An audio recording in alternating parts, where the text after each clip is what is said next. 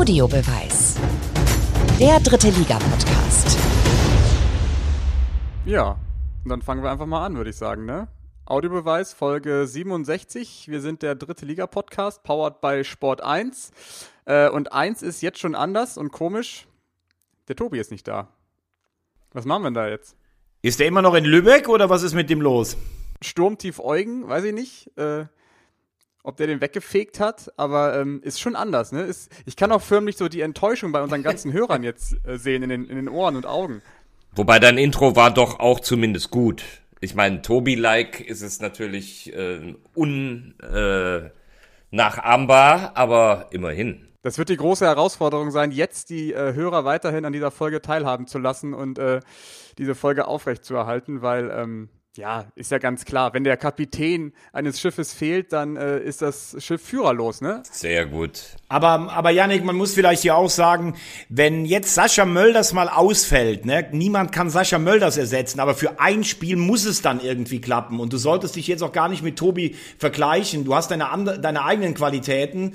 Du bist der Mann, der alles weiß. Du hast die besten Ideen. Mach dich jetzt nicht kleiner. Gegenargument. Sebastian May fehlte äh, gegen Ferl bei Dynamo Dresden. Man hat das schon gemerkt, dass da ein entscheidender Schlüssel fehlte in, äh, im Spiel bei Dynamo.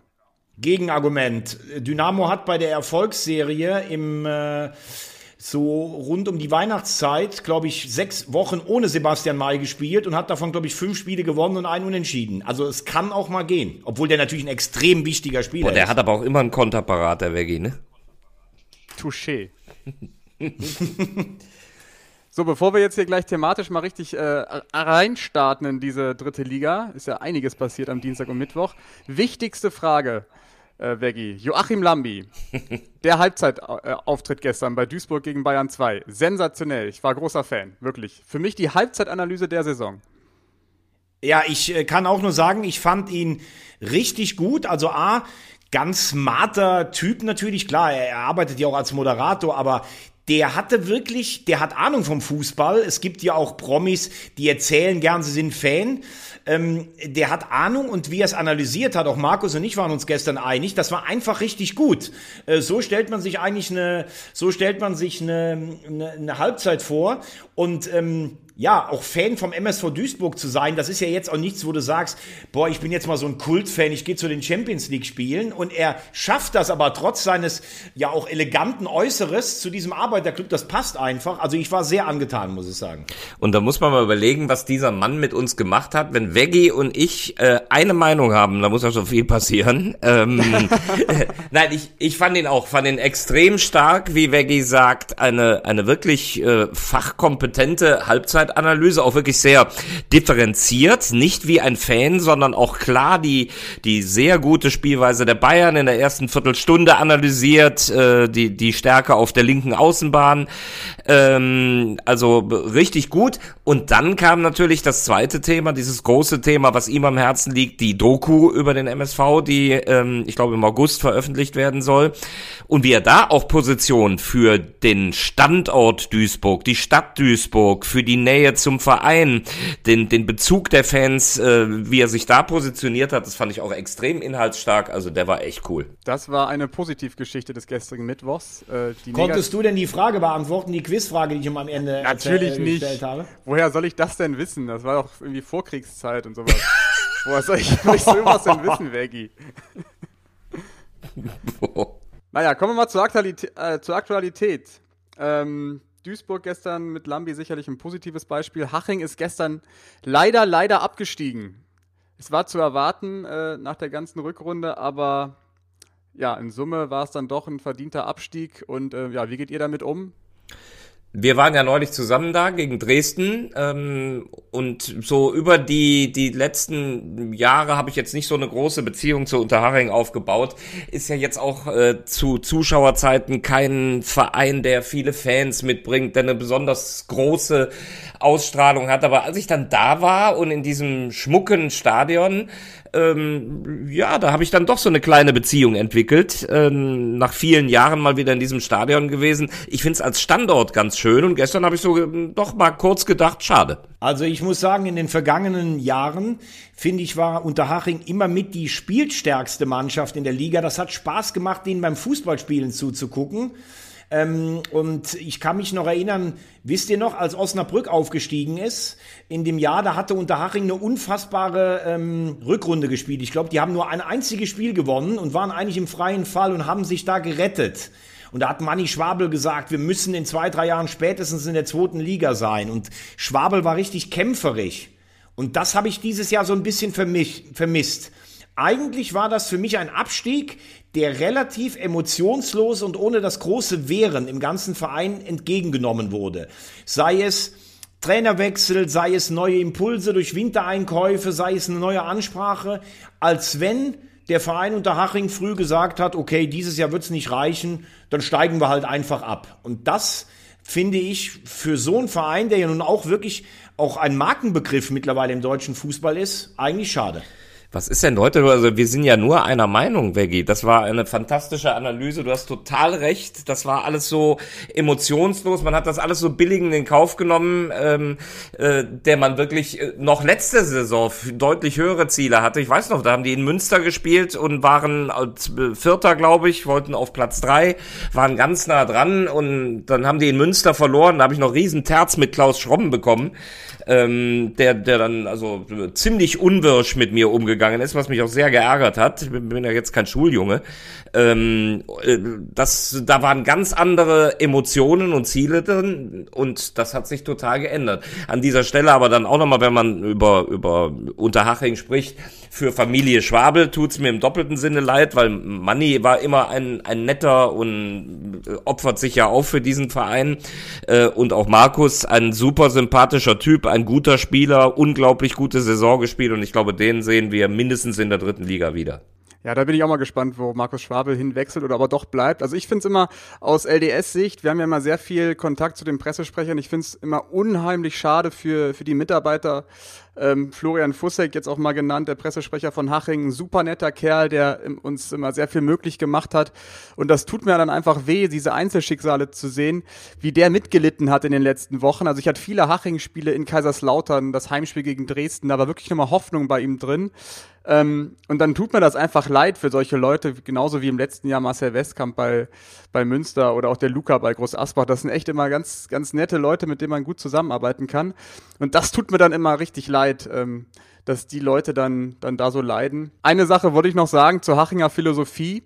Ähm, ich habe mir eben nochmal Gedanken gemacht. Ähm, ist ja schon beeindruckend, wenn man das so konsequent durchzieht. Wenn, wenn man sagt, 80 Prozent unserer eigenen Jugend soll irgendwie in der ersten Mannschaft irgendwann spielen. Und da ist halt für mich die Frage, also ist ja im Endeffekt eine Philosophie, die ja ähm, einzigartig ist im deutschen Profifußball. Die Frage ist nur, ob das, ob man das so aufrechterhalten kann, weil der Abstieg hat ja jetzt schon gezeigt, dass das ja viel mehr so ein romantischer Gedanke ist und man so eigentlich keinen Profiverein führen kann. Ja, aber ich frage mich, woher das Ganze kommt. Man hat gesagt, wir müssen spätestens in zwei oder drei Jahren aus dieser dritten Liga raus sein. Ja, jetzt ist man aus der dritten Liga raus, aber nach unten. So, und ähm, welche Vision hatte Manni Schwabel, den ich immer sehr geschätzt habe, weil ich das Gefühl hatte, der hat Herzblut, der hat selber Fußball gespielt auf diesem allerhöchsten Niveau. Ähm, auch ganz ehrlich, ich schätze Ari van Lent total. Das war einer früher auch als Spieler, einer der angenehmsten Gesprächspartner. Ähm, aber was hat Ari van Lent jetzt einen so revolutionären Fußball spielen lassen, dass du sagst, boah, wir haben so viel Pech und Verletzte gehabt, sind abgestiegen. Ist Ari van Lent jetzt jemand mit der Bilanz, der für den Neuaufbau in der Regionalliga Bayern steht? Zumindest, zumal vielleicht die Bayern ja auch mit absteigen und hoch wollen. Die Mannschaften, die jetzt aus der Dreierrunde sich nicht durchsetzen, also das ist ja kein Selbstgänger im nächsten Jahr, dass du direkt wieder aufsteigst. Und ähm, ich, ich finde, Haching macht mir im Moment so ein, ja, komplett äh, kom äh, ambitionslosen Eindruck. Und das finde ich schade, weil wie du sagst, ich finde das Stadion gut, ich finde der Verein hat sich immer mit geringen finanziellen Mitteln da gehalten. Also es ist jetzt nicht so, dass ich da sportliche Krokodilstränen äh, weine, aber mir tut's einfach für den Verein schon ein bisschen leid. Und eine Erkenntnis bleibt ja auch in dieser Saison. Es kommt ja nicht von ungefähr, dass genau die beiden Mannschaften jetzt wahrscheinlich als erstes absteigen, die eben nicht den Trainer gewechselt haben. Hast du vollkommen recht, aber das liegt vielleicht doch daran, dass der ein oder andere Verein, also in Lübeck finde ich es eigentlich gut, weil ich finde, dass Landal sich das verdient hatte. Ähm, und Lübeck war ja oft auch nah dran. Lübeck ist für mich schon so ein bisschen ein bitterer Absteiger, weil die echt auch wahnsinnig viel Pech hatten, wie ich finde. Aber Unterhaching hat sich zu früh ergeben. Gut, dann wollen wir mal. Ja, wo gehen wir hin? Entscheidet mal. Ich würde jetzt mal, ich würde ganz gern mal von euch wissen, ob ihr glaubt, nach gestern, dass die Absteiger eigentlich schon feststehen. Also klar ist natürlich am Wochenende ist Kaiserslautern-Uerdingen, das ist ja eigentlich die Mutter aller Abstiegsendspiele. Aber ich sage, die Bayern holen mindestens noch sechs Punkte. Die gewinnen zu Hause gegen Unterhaching und die gewinnen zu Hause gegen Halle. Und dann haben die Bayern immer noch eine Chance drin zu bleiben. Das Lokalderby gegen 60 hast du sicher auch noch nicht verloren. Also so klar, wie es im Moment aussieht mit den Absteigern, empfinde ich es noch nicht. Ja, wie du, wie du sagst, ähm, wir dürfen ja als Duo auf jeden Fall sogar selber mit dabei sein, dass am Samstag in Kaiserslautern, Kaiserslautern gegen Uerdingen wird natürlich ein, ein unfassbar wichtiges Spiel. Ähm, da wird dir dein Freund Antwerpen schön an der Linie rumtonen. Ähm, gebe dir recht, wir haben die Bayern ja gestern auch gemeinsam gesehen. Die, die spielen einen sehr guten Ball, die haben sehr mutig gespielt, viele äh, junge und sehr ambitionierte Spieler. Also da habe ich mich schon ein bisschen gewundert, dass die so weit unten stehen. Ähm, ich glaube, dass Kaiserslautern gegen Uerdingen einen wichtigen Schritt macht und dass es für den KfC ähm, leider nicht mehr funktionieren wird mit dem Klassenhalt, weil äh, die haben jetzt auch nur noch 13 Spieler, langsam wird's echt ganz übel. Ähm, und äh, die sind eh platt, das heißt, da, da fehlt es auch wirklich an Qualität in der Offensive. Ähm, es hängt daran, wie Meppen sich wehrt. Duisburg ist meiner Meinung nach seit gestern schon gerettet, nicht ganz sicher, weil die, die sechs Punkte klingt toll, aber die haben noch ein schweres Programm und wenn die in Magdeburg verlieren, wovon ich ausgehe, ähm, dann kann das auch nochmal eng werden. Aber ich glaube, der, der ganz große Schlüssel ist Meppen und Meppen spielt am Sonntag gegen Lübeck. Äh, ja, auch wahnsinnig wichtig. Also, ähm, ich glaube, und ich bin ja so ein Hobbypsychologe und wenn du dir mal die, die Gegentore der kleinen Bayern anschaust in den letzten Wochen, und das hat auch ähm, Holger Seitz schon lange, lange vorher prophezeit, schau dir mal die Gegentorzeitpunkte an, die die Bayern immer bekommen. Das ist, kommt nicht von ungefähr. Immer kurz vor der Halbzeit oder kurz nach der Halbzeit oder eben kurz nachdem sie selber ein Tor erzielt haben. Das ist ähm, einfach mit fehlender Erfahrung, würde ich mal sagen, zu begründen. Und das ist dann einfach mit ein Grund, warum man absteigt, wenn man einfach immer zu ungünstig, psychologisch ungünstigen Zeitpunkten, wie man das ja immer so schön sagt, äh, als Kommentator, äh, die Gegentreffer bekommt. Deswegen sage ich, ähm, die kleinen Bayern können noch so schön spielen, wie sie wollen. Wahrscheinlich könnten die auch mit der U17 spielen und würden den schönsten Fußball spielen in der dritten Liga. Ähm, aber die werden nicht mehr diese sechs Punkte holen. Deswegen ist meine Rechnung, ähm, eigentlich bleiben nur noch zwei Mannschaften aus, aus drei, äh, zwei aus drei ist die Rechnung, also Uerdingen, Meppen, Kaiserslautern. Ähm, und da sag ich, am Wochenende bin ich bei euch, Lautern wird einen großen Schritt machen, wird Uerdingen schlagen. Und für Meppen ist es halt das Do-or-Die-Spiel gegen Lübeck. Wenn sie das nicht gewinnen, ist eigentlich für mich auch klar, dann rutscht Uerdingen noch irgendwie vorbei. Also ich glaube, ich traue Uerdingen schon in einem Spiel zu, auch zu gewinnen. Wir wissen ja auch, wie ein Fußballspiel laufen kann. Ein abgefälschter Freistoß, ein bisschen Glück und von der Qualität der einzelnen Spieler hat Uerdingen keine schlechte Mannschaft. Ähm, muss aber jetzt auch mal, und jetzt wird's wirklich peinlich bei uns beiden dann, muss aber trotz all meiner Kritik auch mal Antwerpen für den Sport schon loben. Äh, Lauter sieht Nein, es ist ja auch einfach so, das habe ich auch immer gesagt. Das ist ein guter Trainer für diese Spielklasse. Äh, Lautern wirkt schon fokussiert, die wirken kompakt und ähm, ich glaube, dass sie diesen vermeintlichen Matchball, den sie da liegen haben, nutzen werden. Aber Uerdingen ist für mich der dritte Absteiger. Ich sage nochmal, du hast alles, was du gesagt hast, mit Recht gesagt zu den Bayern. Aber die ba Bayern haben gestern auch einen Elfmeter bekommen, der eigentlich keiner war. Also Stichwort Matchglück und Bayern gewinnt gegen Unterhaching und gegen Halle. Da würde ich viel Geld drauf wetten. Und dann ist egal wie unerfahren, dann sind das sechs Punkte.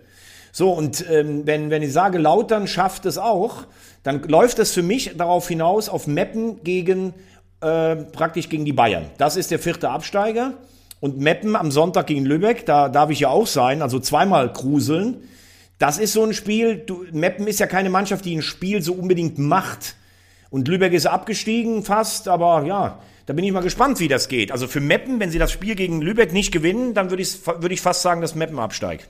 Leider. Was, was der Yannick gesagt hat äh, zu den Bayern, sehe ich aber im gestrigen Spiel dann schon auch äh, erfüllt. Sie, haben eine super Viertelstunde gespielt, gehen in Führung und kassieren in der Tat direkt äh, in der nächsten Minute direkt das Gegentor. Dann äh, hast du die Viertelstunde nach der Pause, ich habe ja gesagt, die haben gut gespielt, ja, aber die haben sich nicht belohnt, weil die haben wirklich drei Riesenchancen äh, und lassen die liegen. Ähm, normalerweise äh, bringt Duisburg das nach Hause, wenn es diesen komischen Elfmeter nicht gibt. G genauso hast du vor der Pause hätte Duisburg eigentlich schon erhöhen können. Also da waren viele Ansätze, wo du sagst, ja, Bayern hat gut gespielt. Ähm, hätte es aber normalerweise gestern verlieren müssen. Ihr habt ja mit allem recht, was ihr sagt. Trotzdem glaubt ihr beide nicht, dass die Bayern gegen Unterhaching das und Halle ist die, gewinnen. Äh, Königsfrage. Wie geht Haching damit um? Weil im Endeffekt schießen die sich ja ans eigene Bein, wenn die, ähm, wenn die Bayern mit runtergehen oder wenn sie die Bayern mit runterziehen, weil nächstes Jahr haben, hat die Regionalliga Bayern einen festen Aufstiegsplatz und wenn du dir den größten Konkurrenten äh, mit reinholst durch einen Sieg jetzt am nächsten Wochenende, ja, ist schon bitter irgendwie dann. Sehr gutes Argument von dir. Aber natürlich geht keiner so ins Spiel rein. Ne? Trotzdem ähm, i- ist die Frage, sind überhaupt noch die Spieler von Unterhaching, da wird ja kaum noch jemand da sein nächstes Jahr. Äh, aber für mich gewinnt Bayern gegen Unterhaching, egal ob Unterhaching das will oder nicht. Also das Restprogramm der Bayern ist ziemlich einfach. Ja, das ist ja immer die Frage am, am Saisonende. Ähm, was machen die Mannschaften, die eigentlich schon im Ziel sind? Ähm, wie verkaufen die sich? Weil da schauen, glaube ich, sehr, sehr viele Mannschaften drauf, wie haben, wie verkaufen sich Halle, Mannheim, Zwickau, Türkgücü. Ähm, sind das nur noch Punktelieferanten für die Mannschaften, die halt oben oder unten mit dabei sind? Oder halten die nochmal wirklich dagegen? Also da kannst du wirklich auch nochmal als Verein dein Image irgendwie aufpolieren. Total, das ist ja auch das Thema Lübeck, ähm, wenn die sich jetzt äh, hängen lassen, genauso Unterhaching natürlich, ähm, das ist natürlich schon ein Faktor für den SV Meppen am Sonntag, wobei Lübeck hat ja noch eine kleine Restoption, insofern ist es da ja nicht so gegeben. Aber dann wäre ja das Denkmodell, äh, Yannick, fast, dass Unterhaching mit Absicht verlieren müsste, wenn man strategisch denkt und das genau, das ja denkt der. Nicht-Sportler, aber ich glaube, die Sportler auf dem Platz äh, sagen sich Hauptsache der Sieg. Aber das würde ja wieder dafür sprechen, dass die Bayern doch sechs Punkte holen können. Können, klar. Ja, das ist ja auch nicht unrealistisch. Das ist auch nicht unrealistisch. Aber äh, auf der anderen Seite, du machst bei Halle, machst du so einen Dreier. Die haben, glaube ich, so ein bisschen jetzt auch ihr Glück gefunden, dass sie sich gerettet haben nach diesem Tief wieder und spielen äh, auch ziemlich gut gelaunt auf. Also das hast du jetzt so sicher dann auch noch nicht gewonnen, ne? So, machen wir mal einen großen Strich äh, an den Abstiegskampf. Gehen wir mal nach oben. Ähm, letzte Folge haben wir lang und breit über Dynamo Dresden gesprochen. Ich war am äh, Dienstag in Ferl, durfte sie begleiten, habe auch die ganze Woche sehr intensiv verfolgt, habe mir auch das Spiel am Mittwoch angeschaut gegen ähm, Duisburg zunächst, dann der KFC-Sieg ähm, am Samstag. Ich fand diese beiden Auftritte okay, aber es hat dann doch auch viel kaschiert, weil die Gegner jetzt nicht so stark waren, beziehungsweise Duisburg hätte eigentlich auch sehr gut gewinnen können im Dresden.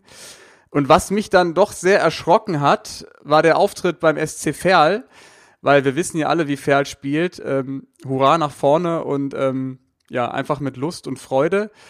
Und ähm, der Auftritt von Dynamo Dresden war doch sehr, sehr bieder und eigentlich eines Aufstiegskandidaten nicht würdig. Wie habt ihr es gesehen? Boah, ein Machtwort, Machtwort von Yannick.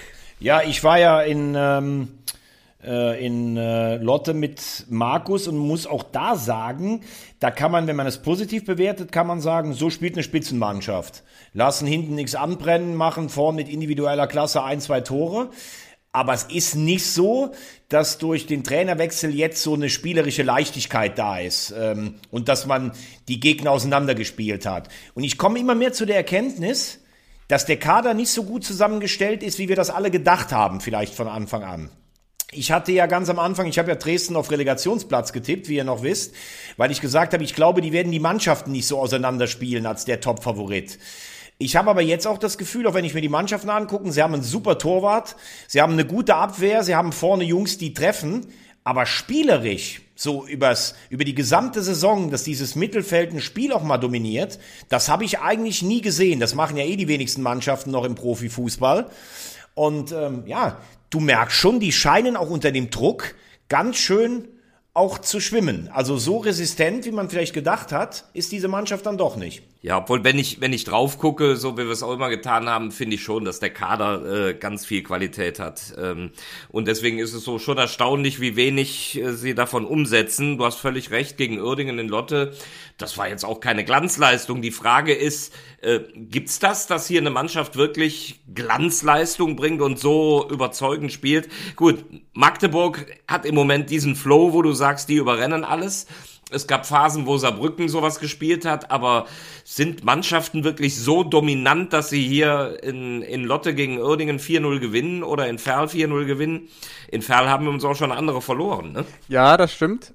Ähm, aber ich fand so in Summe, die hatten halt über das ganze Spiel gesehen halt eine wirkliche Torchance und eigentlich hätte Fair 3-0 gewinnen müssen. Und ähm, was der Kicker ganz gut geschrieben hat, ähm, dass, dass die Mannschaft total ausgelaugt wird. Also das, was 60 aktuell hat, also dieses, dieses On-Point Fit sein, ne, jetzt dieses Momentum haben, das hat halt Dresden überhaupt nicht. Die haben halt zwar noch zwei Punkte Vorsprung, aber du musst ja davon ausgehen, dass 60 jetzt komplett durchrauscht und Dresden eigentlich äh, sich, sich gar nichts mehr erlauben darf. Und das ist ein so unangenehmes Gefühl als, als Spieler, dass du weißt, oh Gott, von hinten rollt da was richtig Großes auf uns ran und wir müssen hier performen, können aber irgendwie nicht mehr, weil es vom Kopf her, von der Kraft her nicht passt. Das wird eine ganz enge Nummer für Dresden, glaube ich. Ähm, und meine Theorie oder meine Tendenz geht dahin, entweder sie schaffen es irgendwie direkt oder gar nicht. Das ist ein gutes Argument von dir. Ähm, kann ich mit leben, mit direkt oder gar nicht. Ich finde aber, äh, vergiss nicht, dass das Restprogramm der Löwen, finde ich, brutal schwer ist. In Wiesbaden, das ist mit das Unangenehmste, was du haben kannst. Für die geht's um nichts, aber die lassen sich auf keinen Fall hängen. Letzter Spieltag in Ingolstadt und die kleinen Bayern noch dazwischen. Ähm, für 60, wenn 60 in Wien gewinnt, sage ich, dass 60 direkt aufsteigt, neben Rostock. Also Rostock ist für mich gesetzt als Aufsteiger, hatten zwar auch Glück gegen Ingolstadt, aber die haben ein vermeintlich leichtes Restprogramm. Und wenn die Löwen in Wien gewinnen, dann gewinnen die Löwen alle Spiele, dann gehen die mit hoch. Und bei Dresden sehe ich genauso wie du, die versuchen sich jetzt irgendwie noch über die Ziellinie zu retten, aber nicht, weil die Mannschaft so wirkt, dass sie alles über, über, übertrifft oder überrollt, sondern wenn, kann es nur über einzelne Personen gehen. Ja, das ist, äh, was Janik gesagt hat, ist schon sehr gut. Ähm, ich habe eben die, die Kaderqualität an sich gemeint und die ist, glaube ich, nachweislich gut.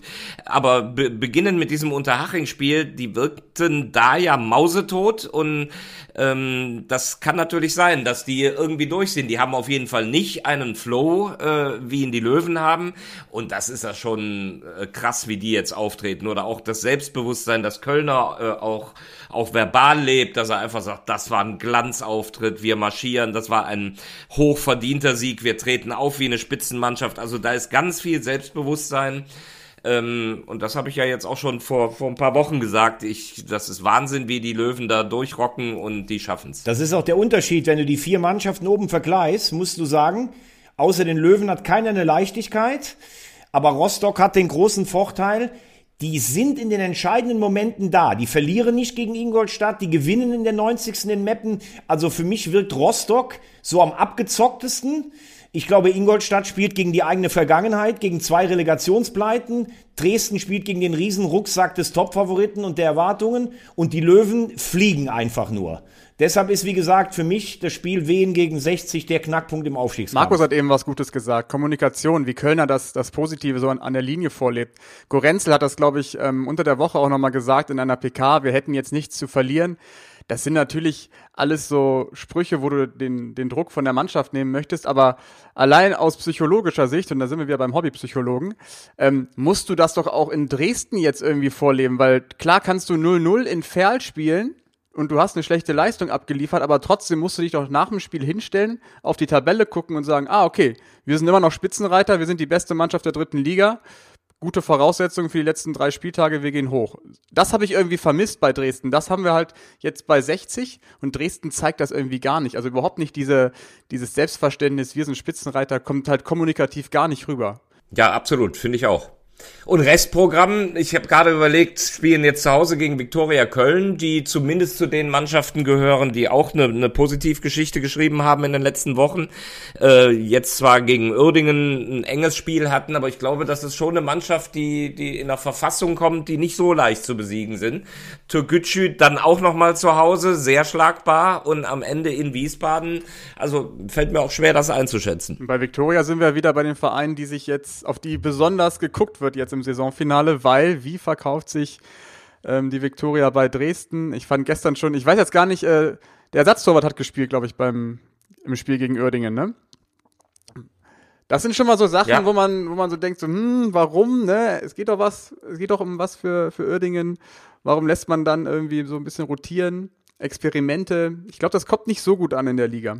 Stichwort Viktoria Köln. Ähm, Big Point für mich perspektivisch, Andreas Rettich zu holen. Ähm, Andreas Rettich für mich ein absolutes äh, Kompetenzmonster, äh, sowohl was wirtschaftliche Strategien angeht, als auch sportliche Kompetenz. Bei, bei Kalmund in die Schule gegangen. Ähm, auf die Idee hätte ein glorreicher erster FC Köln auch mal kommen können, den zurückzuholen. Da habe ich seit Monaten dran gedacht. Äh, und dann hätte man wirklich viel mehr Kompetenz im Verein. Aber so geht dieser Punkt an die Viktoria und ich glaube, das ist eine sehr kluge Personalie. Der Robin Hood des deutschen Fußballs. Ja, wobei da muss ich ganz ehrlich sagen, da muss man schon ein bisschen aufpassen. Also wenn man ähm, immer, also ich schätze Rettich über die Maßen, aber wenn man, äh, und ich glaube auch, da bin ich vollkommen bei Markus, dass das ein Big Point ist, aber wenn man das immer so vor sich herträgt, ich bin so für die Kleinen und für Nachhaltigkeit und der Robin Hood, da muss man immer so ein bisschen aufpassen, denn der ist schon auch äh, durch die Schule von knallharten Businessleuten auch gegangen. Es ist gut, dass mal einer ähm, auch, auch da ein Stoppschild hebt, aber ich finde, man muss da immer so ein bisschen das Maß finden. Aber Fakt ist ja auch, Viktoria Köln wäre dann für mich auch ein Geheimfavorit nächstes Jahr. Das waren sie doch dieses Jahr schon, hat doch der ein oder andere schon gesagt. Wart, wart mal ab, wo die am Ende stehen. Diese These, Veggie, also ich meine, die, die These habe ich vor der Saison genannt und dann hast du so getan, als ob äh, das lächerlich wäre, Victoria als Geheimfavorit zu sehen, sondern die müssten eigentlich durchmarschieren mit dem Kader. Wie du siehst, war die Saison völlig anders und sie sind nur irgendwo so auf Platz 5, 6, 7 äh, am Ende ausgekommen. Also insofern würde ich mal sagen, äh, war meine These völlig in Ordnung. Ja, du, natürlich, aber ich finde, Victoria hat viel Geld in die Hand genommen. Die haben einen Etat, der liegt deutlich in der oberen Hälfte. Äh, da finde ich, ist das dann nicht mehr so geheim. Die haben sicherlich auch nicht den höchsten Favori äh, Etat, aber die liegen schon so irgendwas zwischen fünf und sieben. Und wenn du dann sagst, ähm, dass die oberen drei oder vier sicher auch mit anderen Erwartungen zu kämpfen haben, dann ging es ja nur um die Definition Geheimfavorit. Für mich war die, ich habe die Victoria, glaube ich, auf Platz fünf oder sechs getippt und deshalb sind die für mich nicht geheim, sondern das ist ein Verein, der muss Ambitionen haben für das, was er in, investiert. Ja, aber du, du, du durftest zu keiner Phase vergessen, dass es ein Aufsteiger in seinem zweiten Jahr ist. Und das ist schon dann auch in der Gesamtstruktur was anderes, als wenn du über Dynamo Dresden und Hansa Rostock äh, und die Münchner Löwen sprichst. Also insofern äh, würde ich bei der These bleiben. Ähm, äh, ich würde sie dann aber in der neuen Saison mit äh, den nun weitergewachsenen Strukturen, wir dürfen ja wieder neu tippen, äh, würde ich sie dann wieder als Geheimfavorit dazu nehmen. Gut, blicken wir mal voraus aufs kommende Wochenende. Ihr habt schon ein bisschen was verraten. Ihr seid am Samstag zusammen beim Gruselkick oder wie hast du es genannt, Veggie? Nee, ich habe gesagt, das ist die Mutter aller Abstiegsendspiele. Achso, okay. La- Kaiserslautern gegen den KfC Uerdingen. Die Bilanz spricht ganz klar für den FCK in der dritten Liga. Fünf deutliche Siege. Ich glaube, ja, Lautern hat wahrscheinlich gegen keine andere Mannschaft in der dritten Liga mehr Punkte geholt als gegen den KfC Uerdingen. Veggie, du bist Moderator. Äh, Markus, du kommentierst das ganze Ding. Ähm, warum schafft es Uerdingen trotzdem? Ich muss nur mal gerade sagen, ich freue mich schon so auf das Interview vor dem Spiel äh, Wagner Antwerpen, das Interview mit allen Emotionen nach dem Spiel Wagner Antwerpen. Freunde fürs Leben. Ähm, Nein, zu- also Markus, zu- ich möchte das nochmal hier sagen. Es geht vor Nee, allen nee, Dingen, ist das eine Diskussion Wagner gegen Höhner. Weil du Ja. stellst ihn meiner Meinung nach zu positiv dar und ich bin jemand, Ja, der auch gerne dann da in die Finger in die Wunden legt. Aber nochmal, ich Ja. habe persönlich mit dem überhaupt kein Problem. Das ist ein sehr interessanter Interviewgast und der macht in Lautern im Moment einen guten Job, damit das nochmal ganz Ja. festgehalten ist. Ja, du, das habe ich immer festgehalten. Ähm, also das ist ja gerade die These. Was habe ich denn gesagt? Habe ich gesagt, ich möchte Marco Antwerpen eines Tages heiraten? Nein, habe ich weder vorgehabt noch gesagt. Ich habe gesagt, das ist ein guter Trainer. Und äh, dann muss man auch irgendwann mal sagen, so du bist da drauf rumgeritten über Wochen und Monate in, in allen Sphären. So und jetzt so zu, zum Saisonende kriegen wir die Kurve und sagen dann, das ist wirklich ein guter Trainer. Da musst du auch mal sagen, jo, das stimmte zu jeder Zeit. Äh, und wenn er Kaiserslautern drin hält, natürlich mit ein paar Ecken und Kanten. Wir haben das letzte Mal diskutiert, sein Verhalten. Äh, bei Christian Streich sind wir einer Meinung und ich werde bei Antwerpen auch nicht alles untersch äh, unterschreiben. Ich habe immer gesagt, ich glaube, das ist ein super Trainer, der den FCK retten kann mit seinen Emotionen und seiner Art. Und wenn er es am Ende tut, dann musst du auch sagen, Höner, das war schon die richtige ja, Überlegung. aber es ging, noch, nein, da muss ich mich jetzt einfach wehren. Es geht um was anderes. Ich habe Nö, zu musst dir du nicht. gesagt, Kannst das einfach einsehen. ich habe zu dir gesagt, dass das Einzige, was mir oft in deiner Argumentation, wo ich nicht ähm, auf, auf Tour bin, ist, ein Saibene ist für dich ein schlechter Trainer, weil er in Wien, Wiesbaden kommentarlos an der Linie sitzt. Ein Kauczynski ist für dich ein schlechter Trainer, weil er unter Haching keine Emotionen zeigt. Und ein Antwerpen ist für dich ein Nein. super Trainer, weil er an der Linie rumspringt. Und dann habe ich gesagt, Nein, man kann nicht alles immer auf ein, zwei Spiele verdichten. Die genannten sind für mich alle gute Trainer.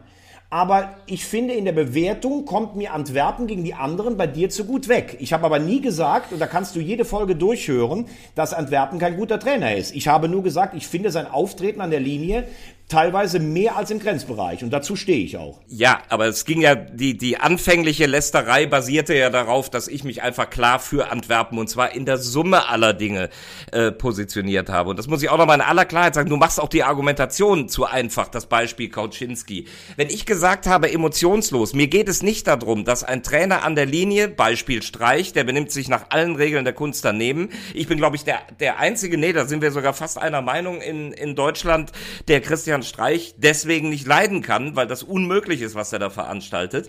Es geht nicht darum, dass ein Trainer an der Linie 17 verschiedene Tänze vorführt, sondern dass man eine Ausstrahlung erkennt. Jetzt kommt es aber, es geht doch weiter. Es gibt eine, eine äußerliche Ausstrahlung, es gibt aber auch eine, eine inhaltliche Ausstrahlung. Kauczynski, der hat so scheiße langweilig gewechselt, wo du, wo du da gesessen hast und hast gesagt, was, was hat der für einen Plan? Auch das hat mit Ausstrahlung zu tun. Nicht, ob er tanzt, sondern auch, was triffst du für Entscheidungen? Ist da eine inhaltliche Qualität hinter? Nein, das war, das war stinke langweilig. Und das meine ich bei Kauczynski. Mir geht's nicht um den besten Tänzer. Und trotzdem sage ich, dass Kauczynski in Karlsruhe jahrelang gezeigt hat, dass er ein guter Trainer ist. Punkt. Das habe ich auch nie bestritten. Da hat er da gute Arbeit gemacht, aber in Dresden nicht. Zuletzt. So, Stichwort bester Tänzer.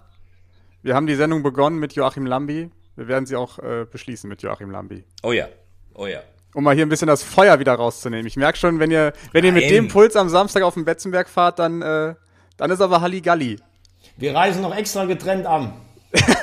Genau, das fängt, fängt, dann, fängt dann bei der redaktionellen Besprechung schon an. Both on fire. Ja, aber das verspricht doch auf jeden Fall ein gutes Spiel zu werden und vor allem äh, mit einer sehr, sehr guten Konstellation, was auch die Mod und die Kommentator, äh, Kommentatorenposition angeht. Wo bist du denn, lieber Yannick? Ja, ich bin am, ich darf am äh, Sonntag äh, den sogenannten inoffiziellen Magenta Brunch betreuen. Äh, der SV Meppen gegen den VfB Lübeck. Das wird ein. Must-Sieg werden für, für Meppen. Also haben wir eben schon ausführlich thematisiert. Wenn sie da nicht gewinnen, dann wird es das wohl gewesen sein. Mein Gefühl sagt mir eigentlich, es ist Rico Schmidt hat jetzt noch nicht gewonnen, aber irgendwie ähm, hat er den Punkt geholt, den er holen musste gegen Zwickau. Es war, war so das Minimalziel und jetzt gilt's einfach. Und ich habe es immer gesagt, ich finde, Meppen ist eine Mannschaft, die den Abstiegskampf verstanden hat, die das ist keine, ist kein Sauhaufen. Ähm, die werden das ordentlich angehen und wenn es einen Fußballgott gibt, sage ich mal, dann ähm, wird Meppen in dieser Saison die Klasse halten, weil der Kicker hat es heute so schön geschrieben, äh, bei keinem anderen Club stehen finanzieller Aufwand und sportlicher Ertrag in einem derart krassen Missverhältnis wie beim FCK und beim KfC Uerdingen. Deswegen hätte es aus dieser Sicht, fi- finde ich, der SV Meppen auf jeden Fall verdient. Dann sehen wir uns ja am Samstag, in, am Sonntag in Meppen beim Brunch. So sieht's aus. Und total schön, Janik, das ist kein Sauhaufen, sehr schön. Äh, und du erwähnst die Kollegen des Kicker ähm, Sportmagazins, die hatten wirklich auch nochmal einen ne, ne, Fingerzeig, die Geschichte mit den drei Punkten, mit der Insolvenz. Das ist natürlich wirklich spannend, dass der FCK vor Saisonbeginn die Insolvenz beantragt hat äh, und dadurch ohne Verlustpunkte durchgekommen ist. Und die Uerdinger haben es erst im Januar gemacht und dadurch haben sie drei Punkte abgeben müssen. Ähm, und das können natürlich ganz entscheidende Punkte sein. So sieht's mal aus. Habt ihr sonst noch was auf dem Herzen? Wollt ihr irgendwas loswerden? Ähm, privat oder sowas? Ähm, gibt's eine Quiche am Sonntag in Meppen? Äh, tendenziell nein. Wie, das sind aber doch 300 Kilometer hin und zurück. Ja, ich, ich mal schauen, ob äh, ich, ich gucke mir erstmal am Samstag eure Sendung an und dann entscheide ich. okay, Also, Veggie, zieh dich warm an. ich freue mich. Wir sehen uns Samstag. Schöne Grüße an Tobi, der wird hoffentlich nächste Woche dann wieder dabei sein. Ansonsten äh, wünsche ich euch allen oder wir euch ein schönes Drittliga-Wochenende. Kommt gut durchs Wochenende und wir hören uns nächste Woche. Tschüss. Gesund bleiben. Tschüss. Audiobeweis. Der dritte Liga-Podcast.